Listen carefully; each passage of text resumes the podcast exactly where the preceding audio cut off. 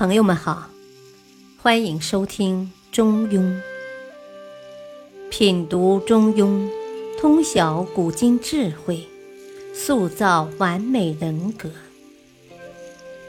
原著：战国子思，播讲：汉乐。第十五章：行远自耳，登高自卑。原点：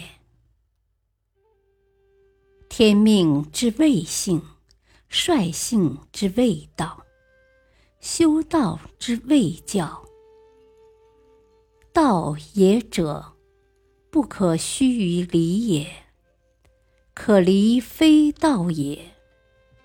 是故君子戒慎乎其所不睹，恐惧乎其所不闻。莫见乎隐，莫显乎微，故君子慎其独也。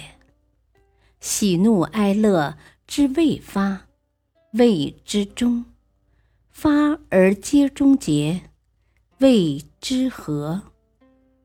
中也者，天下之大本也；和也者，天下之达道也。至中和，天地未焉，万物欲焉。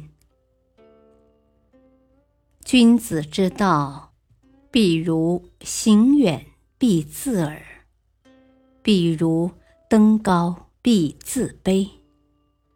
诗曰：“妻子好合，如鼓瑟琴；兄弟既息。”何乐且耽？